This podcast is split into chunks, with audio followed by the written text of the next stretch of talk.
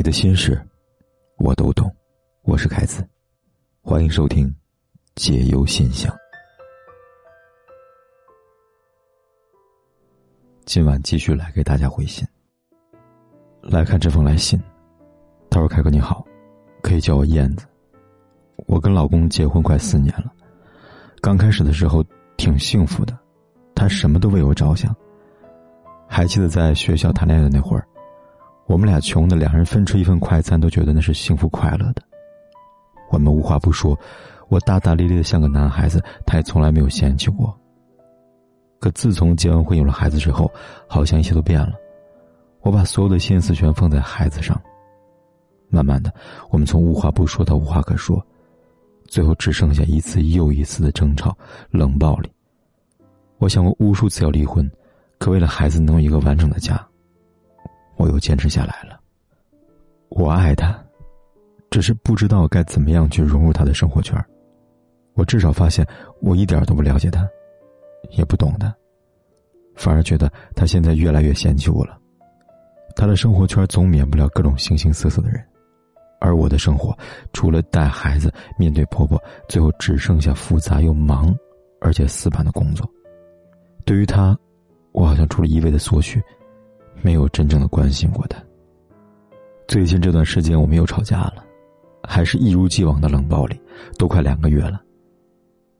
我几次都试着跟他沟通，但好像都没有用。我想拉近我们之间的距离，缓和下我们的冲突，最起码两个人见了面不要像陌生人。可是凯哥，你能告诉我我该怎么做吗？姑娘，你的来信我看到了。凯哥想跟你说的是，人的精力都是有限的，对吧？你把所有的精力和心思都放在孩子身上了，那你还有时间去跟你老公沟通吗？既然你都没有时间去和他沟通了，也没有耐心的去交流彼此的想法，那你还如何了解他呢？不只是女人需要倾诉的，男人不也是一样吗？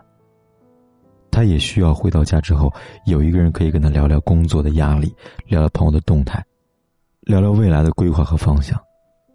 想一想，做了父母之后，回家和妻子只剩下孩子这个话题，真的会有既无奈又无聊的感觉吧？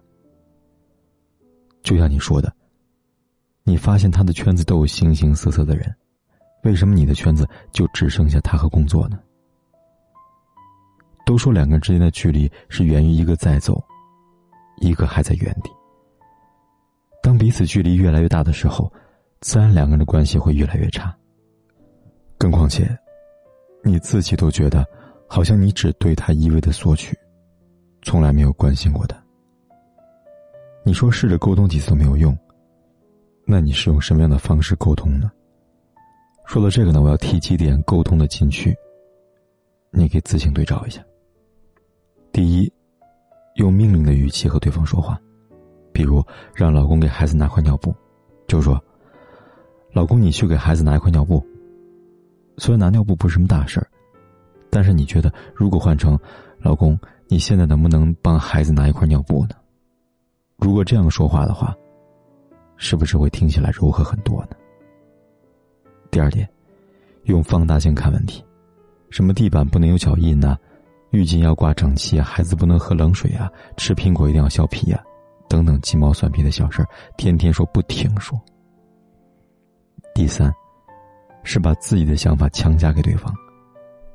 最常见就是，比如真的加班很累，回到家没有力气说话了，却在心里上演了上百集的剧情。会想对方是不是去喝酒了，或者和别人在一起，怎么怎么样了？但其实呢？其实就是真的只是加班很累了而已呀。第四点，对对方父母不尊重，因为两个人感情不好，于是看对方父母各种不顺眼。有些家庭老人没有文化，思想保守有传统是事实，可是也不能因为不好的地方就全盘否定了。尤其在带孩子问题上，究竟是我的孩子还是你的孙子，非要争出个主权来？你说这样怎么会没有矛盾呢？第五，咄咄逼人。很多事情其实有矛盾过去就算了，既然还打算好好的过日子，就不要翻旧账。夫妻之间本来就该互敬互爱，可是总有人希望对方能够臣服于自己，非要在吵架的时候争出个输赢才罢休。可是你有没有想过，就算吵赢了又能怎么样呢？第六，动不动就哭，永远都是一副受委屈的样子，说不上几句话，眼泪就掉下来。本来沟通的作用呢是各抒己见，求同存异，可是最后呢，一般都会变成听哭的那个在抱怨了。以上就是凯克总结的六点的沟通的禁区。不知道你们有几点呢？其实我真心希望的是，每一对曾经相爱过的夫妻，都不要因为沟通的问题而变成陌生人呢。好了，今晚的来信呢就说到这里了。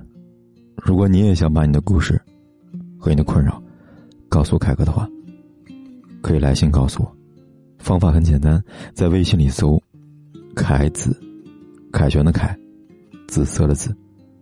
点击关注，然后在第二个菜单栏里边选择“来信倾诉”，就可以给凯哥来信了。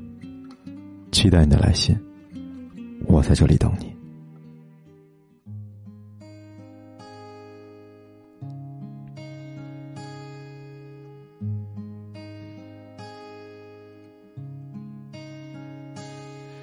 让我为你唱一首安静的歌，让你从此不忧伤。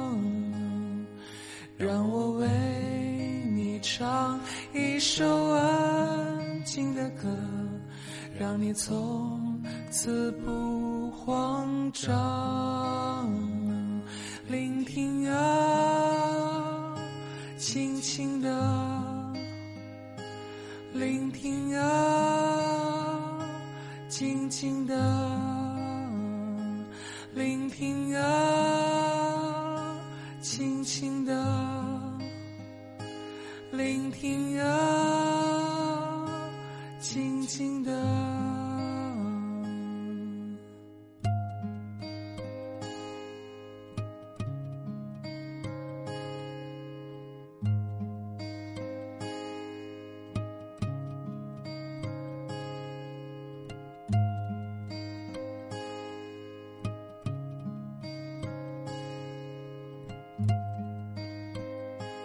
聆听啊，轻轻的。好了，今晚的来信呢就说到这里了。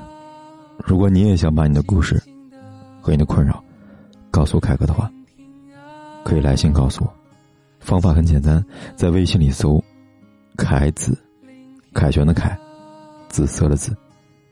点击关注，然后在第二个菜单栏里边选择“来信倾诉”。就可以给凯哥来信了。期待你的来信，我在这里等你。